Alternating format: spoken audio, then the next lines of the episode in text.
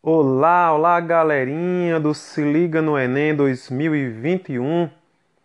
Eu sou o professor Ijaelso de Filosofia, falando direto de Campina Grande, nesta terra arretada e querida da Paraíba.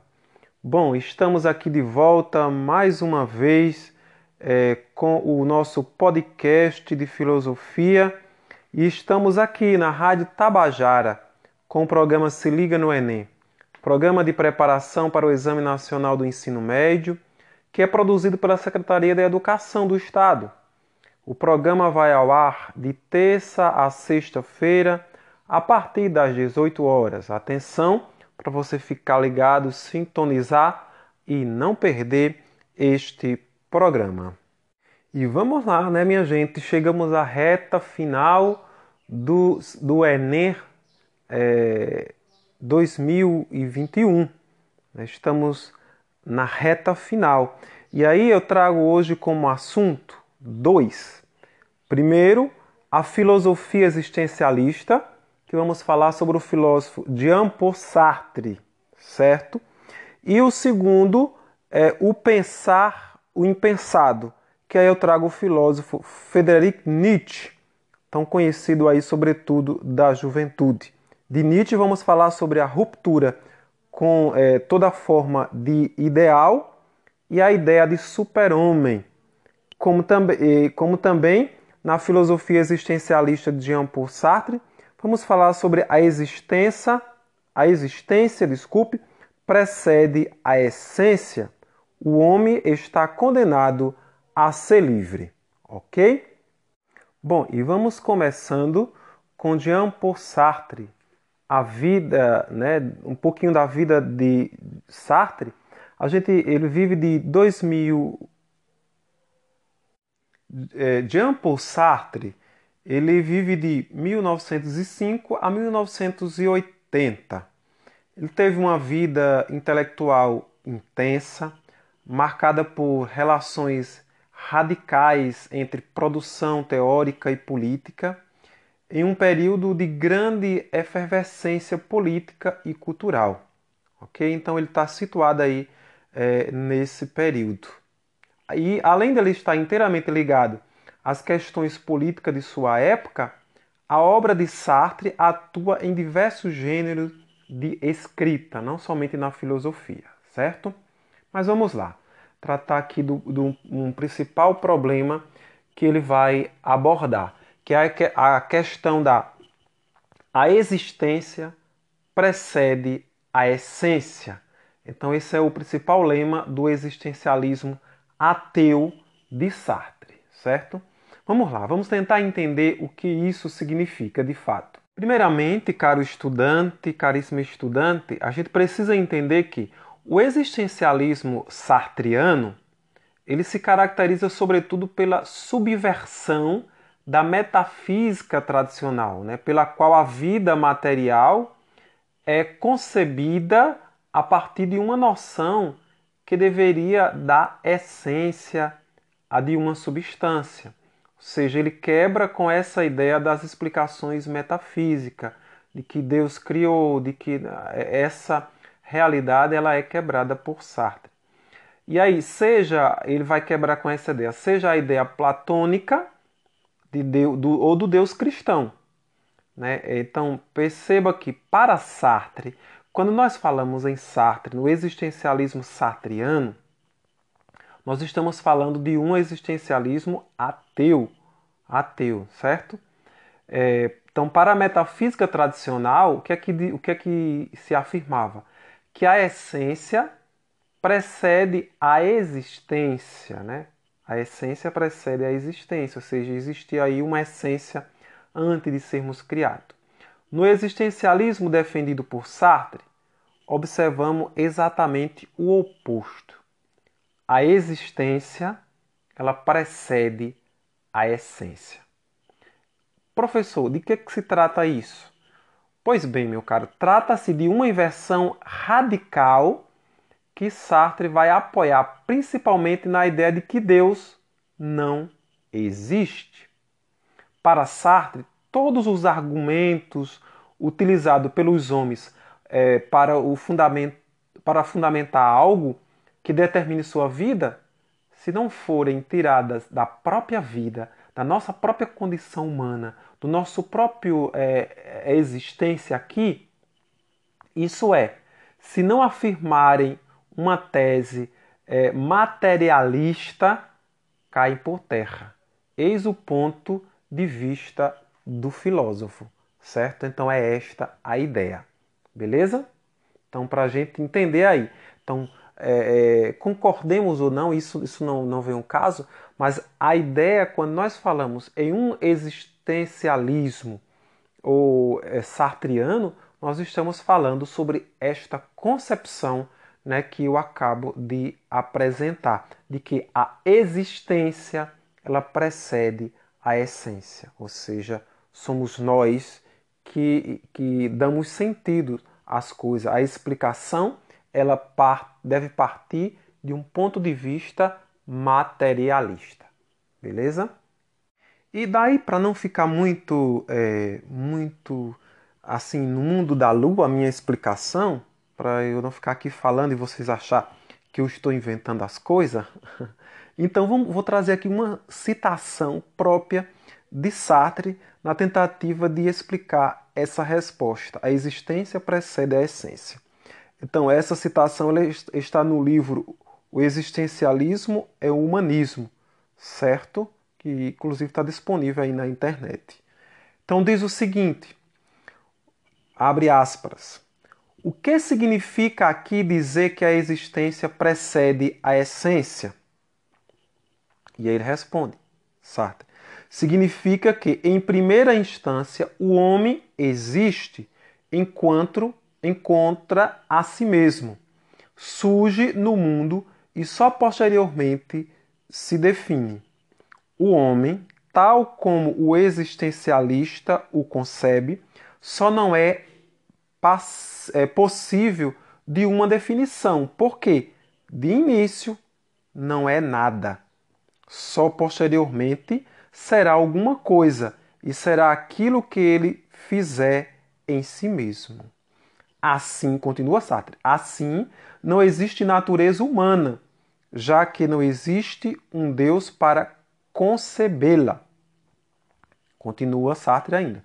O homem é tão somente não apenas como ele se concebe, mas também como ele se quer, como ele se concebe após a existência, como ele se quer após este impulso para a existência. Ou seja, o homem nada mais é do que aquilo que ele faz de si mesmo. E este é o princípio do existencialismo. Fecha aspas. Que então está aí como responde Sartre a essa condição. Ou seja, nós somos simplesmente as escolhas, aquilo que decidimos ser. Ou seja, o, o, o ser humano ele é um projeto. Ele é um projeto. Então, com esta ideia, com essa apresentação, ao negar a existência de Deus, o existencialismo sartriano, galerinha, ele pretende afirmar a absoluta independência da vida de todo o e todo, né, e qualquer julgamento que não se fundamente na própria condição humana. Nós somos responsáveis por nós mesmos, pelas nossas conquistas e pelas nossas desgraças. Em outras palavras, Sartre diz: deixe de, de colocar para um ser transcendente aquilo que você não consegue. Essa coisa de esperança, essa coisa, né? É, então, de acordo com Sartre, o destino dos homens é traçado por eles mesmos. O homem que eu digo aqui, o humano, né? É, por quê? Porque, segundo Sartre, há o nada. Nós somos o nada, né? E o que caracteriza a nossa existência são as ações que nela realizamos. Então isso é o que nos caracteriza. Então o homem inventa seu próprio destino. Então essa história que o nosso destino é traçado, tal, essa coisa toda. Então que temos um projeto que, que está além de nós. Sartre vai dizer, não existe isso. Então nós, é, nós construímos o nosso caráter né, a cada ato que a gente vai efetuando. Em outras palavras, Sartre diz: o, o, o humano institui-se os seus próprios projetos. humano que constitui seus próprios projetos. Beleza? Pois bem, galerinha, compreendido esse primeiro passo, é que o homem, o ser humano, ele é responsável pela sua, é, sua própria, seu próprio projeto. Nós vamos ao segundo passo de que Sartre trata, né, quando ele diz o humano está condenado a ser livre. O homem está condenado a ser livre. E por que está condenado? Porque Sartre, Sartre observa que o homem ele está condenado a inventar a si mesmo a cada instante, né? como a gente acabou de ver, preste atenção. E aí, sem encontrar amparo em ideias é, que não esteja ligada à própria existência, por exemplo, a ideia de um Deus que decidiria pela humanidade, ou de uma vida após a morte, que são negadas aqui pelo ateísmo sartriano. Ou seja, sem nenhum pretexto para suas ações, senão sua total responsabilidade pelo mundo, e isso é, às vezes é muito angustiante para, para o ser humano, ele vai dizer que é nesta condição que o ser humano ele não é concedido é, experimentar a liberdade sem o desespero. Então, o ser livre está diante das escolhas, de mil escolhas que nós temos que fazer, então isso causa um desespero.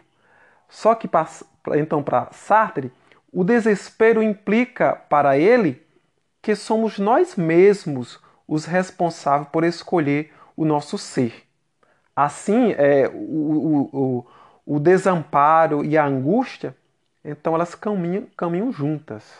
Caminham juntas. Né? Imagine aí, talvez um exemplo que pode nos ajudar a entender, o adolescente, né? quando ele se depara diante de uma situação que ele tem que agora é, é, ter um emprego, ter isso, lidar com essa responsabilidade, escolher um curso é, profissional, é, acadêmico para fazer, então há um desespero, há uma angústia muito grande. Por quê? Porque ele se vê só.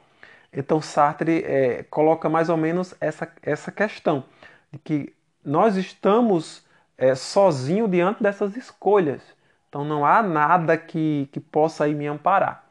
Então a gente eh, não tem Deus, não tem, sabe, nada que ampare. Então por isso que ela é sempre desespero e angústia. E quando a gente encara essa realidade, a gente está assumindo o que é de fato a condição humana, certo? Então é nesse sentido que ele apresenta. Agora, gente, é preciso entender uma coisa. Quando Sartre diz que o humano está condenado a ser livre, ele não está é, aqui fazendo uma condenação à liberdade. Ele vai colocar a liberdade como fundamental. A liberdade para Sartre, a, é, além de ser a via pela qual a humanidade pode se salvar, é também o fardo que ela carrega né, como condição é, ou como condenação sem a qual não há saída. Ou seja, nós somos condenados a ser livres, mas sem essa liberdade não há saída. Né? Ou seja, ele coloca aí como fundamental. Então é preciso entender que Sartre afirma que é, o homem é livre para ser o que quiser, certo? A, a capacidade ela continua é, de transcendência em direção às coisas, ao nada, né? O mundo, a sua negação é portanto a liberdade, né? É característica central da existência humana, né?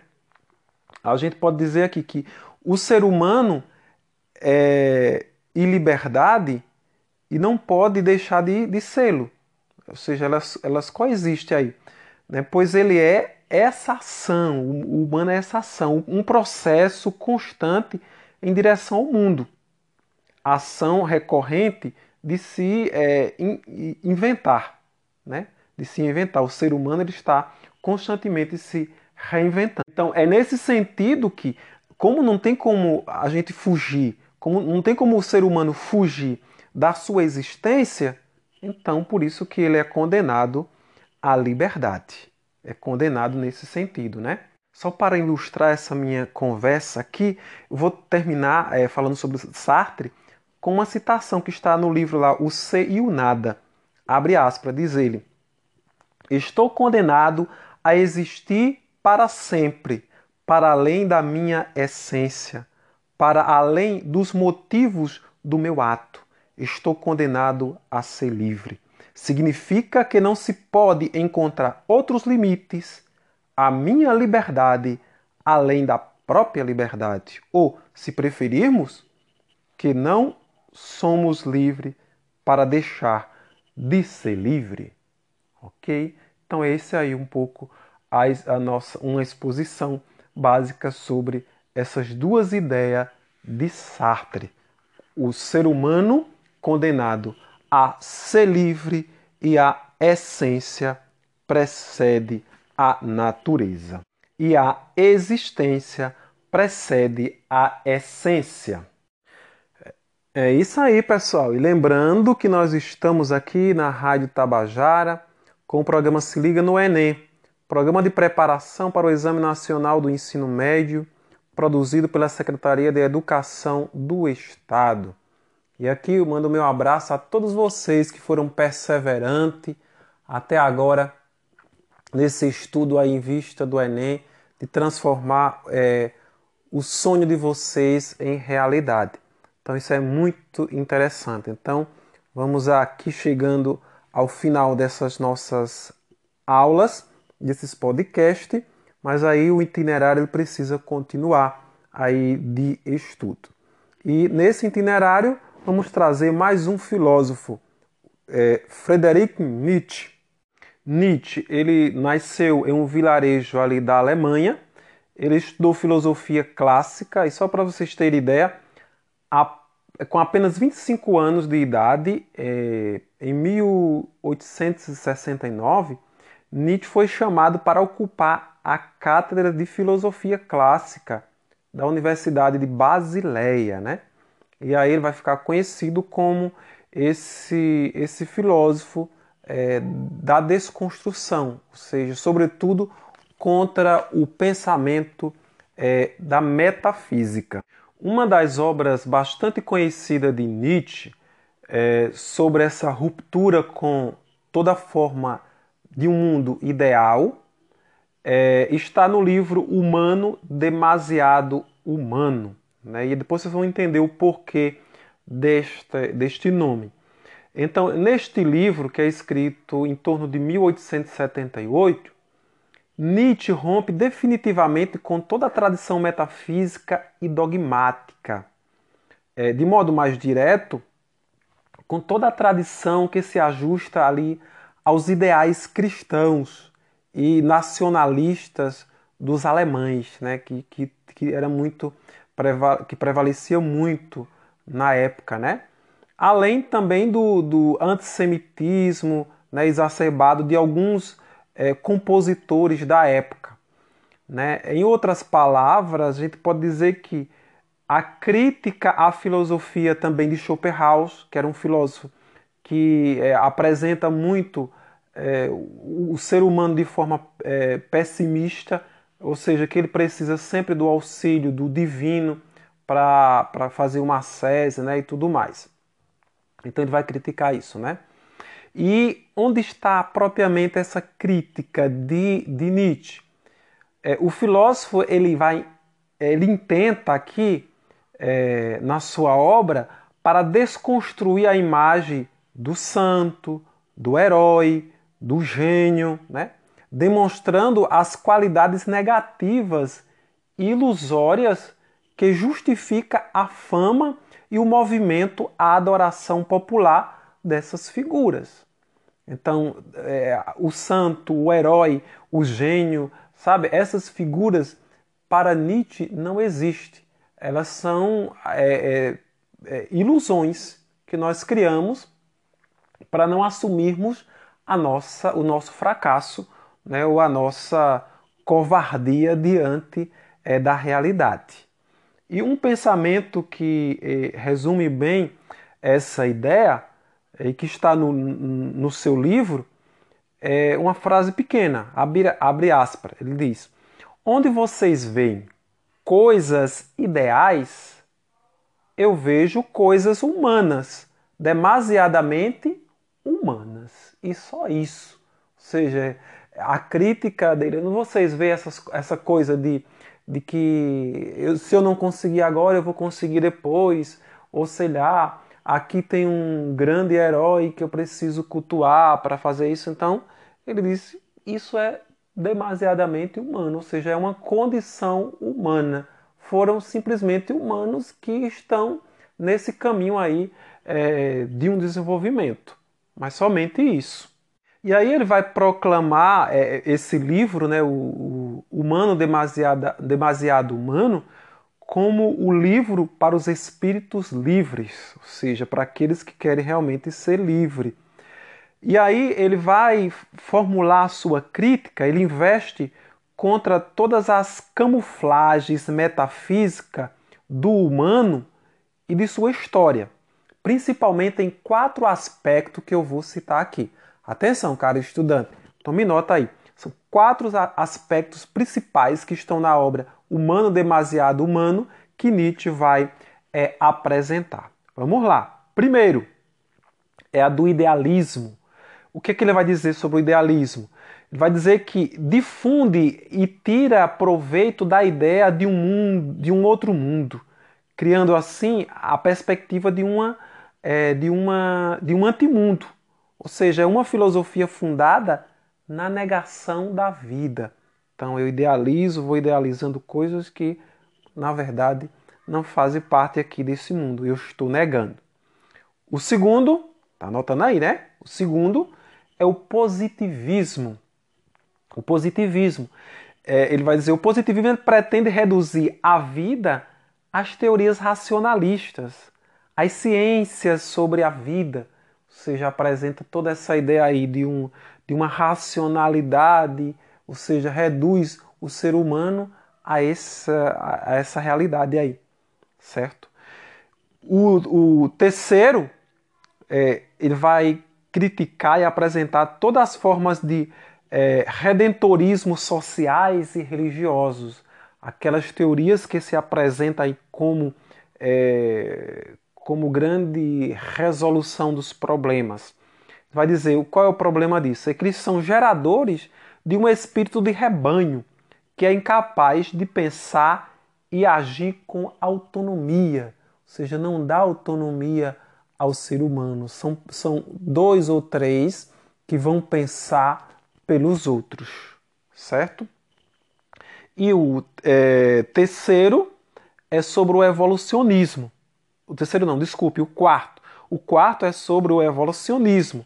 Né? Com sua, o que ele vai dizer? Que com sua concepção excludente é, de outras formas de vida que não se ajuste ao progresso civilizacional. Ou seja, para ser. É, eu preciso estar sempre nesse, nessa questão da evolução, da civilização, para ser reconhecido. Ele vai dizer: isso é um problema, é um problema. Então, assim, a gente vê que Nietzsche ele estabelece aí essa crítica não para substitu... não como substituição. Não necessariamente ele apresenta aqui uma, um, uma resolução do problema, mas ele coloca aí toda a problemática, ele analisa essa realidade. E a obra de Nietzsche, né, ela se tornou um, um grande manancial né, de, um, de um modelo para a filosofia contemporânea. Então, falar em filosofia contemporânea é falar nessa realidade de Nietzsche. Então, e ele é considerado também aí um verdadeiro divisor de águas do pensamento contemporâneo. Por quê? É, porque considera, muitos consideram aqui Nietzsche a partir do qual a tradição do pensamento ocidental, todo esse pensamento aí ocidental, é, ele se reinventa, divide, destrói e recria. Ou seja, galera, é, pensar Nietzsche é pensar aquele cara assim. Tudo estava muito perfeito, tudo sabe, tudo estava na paz, estava tudo resolvido. E aí vem Nietzsche e coloca, diz a coisa não é bem assim. Então, sabe, Deus resolvia de tudo, a gente vai se conformando como que tá, a gente vai sofrendo, mas é Deus que quer e vem Nietzsche dizendo não é bem assim. Não é bem assim. Então, e aí se começa todo um pensamento de uma desconstrução daquilo que parecia estar tudo resolvido. Beleza? E é desta ideia que nós vamos entrar na outra ideia muito interessante de Nietzsche, que é o super-homem. Né? É o super-homem que ele vai, que ele vai trabalhar. O, a ideia de super-homem de Nietzsche, galera, está no livro Assim Falou Zarastruça. Certo? Então é esse o pensamento. Para a gente entender, é, eu acho que é bom a gente partir de uma pergunta. É, qual seria a pergunta? É possível o nascimento de um homem novo, qualitativamente superior? É possível isso? Então, talvez a gente consiga é, entender um pouco melhor esse pensamento de super-homem a partir dessa pergunta. E a gente vai tentar responder da seguinte forma: primeiro, a gente já sabe que Nietzsche, é, Deus não existe, ou seja, matar Deus é, significa é, libertar-se é, das cadeias do mundo sobrenatural para ser você mesmo. Ou seja, você precisa ser capaz de viver sem falsas esperanças, certo? Essa ideia de imortalidade da alma, do paraíso, então, segundo Nietzsche, ele atrasa a nossa condição humana. Então, ela precisa ser aceitado com alegria a vida na sua totalidade, incluindo a morte, incluindo a morte. Não tem por que ter medo da morte. Então, isso significa ficar é, preso à terra, o homem novo é aquele que, longe de querer entender o significado do mundo, consegue impor ao mundo o seu significado. Veja que é diferente. Né? Como, como é, já afirmava lá é, o filósofo Protágoras, né? um, antigo, né? nós precisamos aí nos impor. Né?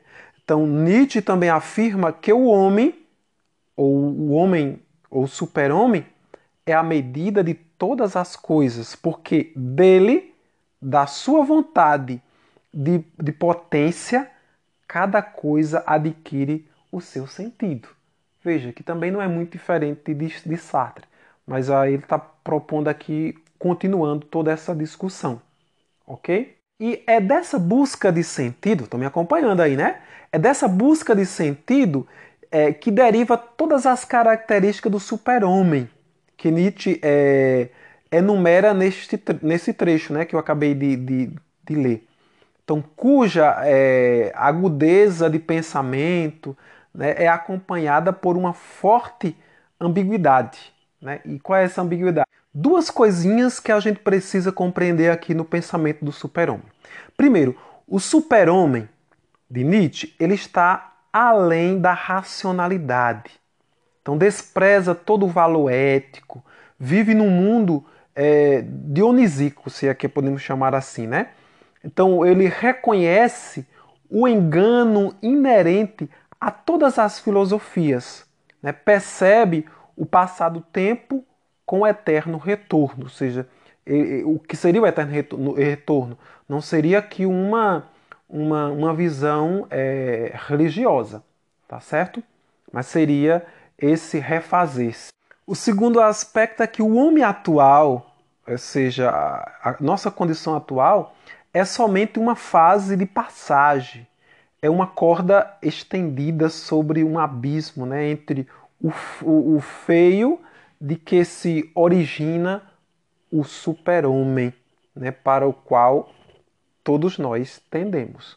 Então é nessa perspectiva né, que, que Nietzsche apresenta aí o super-homem. Ou seja, em resumo, galerinha, a gente pode dizer que o super-homem é aquele que vive como se tudo tivesse que retornar. Beleza?